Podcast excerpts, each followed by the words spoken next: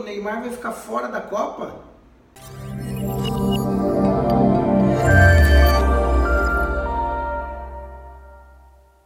Gente, todo mundo viu no final de semana aí que o Neymar teve uma entorse no tornozelo. Estava é, no jogo onde o Paris Saint-Germain estava ganhando do Marseille por 3 a 0. Neymar teve um lance lá e sofreu uma entorse no tornozelo, saiu do campo de maca, chorando, com muitas dores.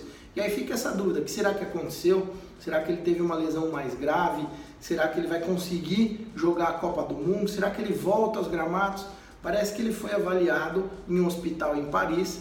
É, alguns exames foram realizados durante o próprio final de semana mesmo é, e foram descartadas fraturas. Então a gente fica com um caso de entorse do tornozelo, em que é uma lesão das mais comuns na prática do esporte. No Reino Unido, por exemplo, acontecem 5 mil entorses por dia durante as atividades físicas, de escola, de prática de esportes. É uma das lesões mais comuns que a gente tem no futebol.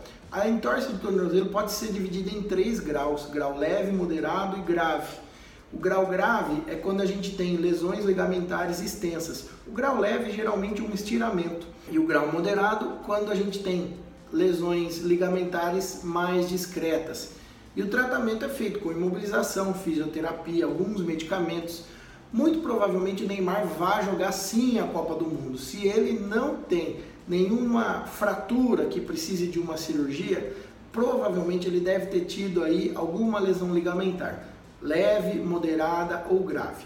O tratamento vai demandar repouso, imobilização, fisioterapia, como eu já disse, alguns medicamentos, mas eu tenho certeza que o Neymar vai ser cuidado pela melhor equipe médica possível, que ele vai ter acesso lá em Paris, e vai ser submetido ao melhor tratamento uh, que seja possível no caso dele.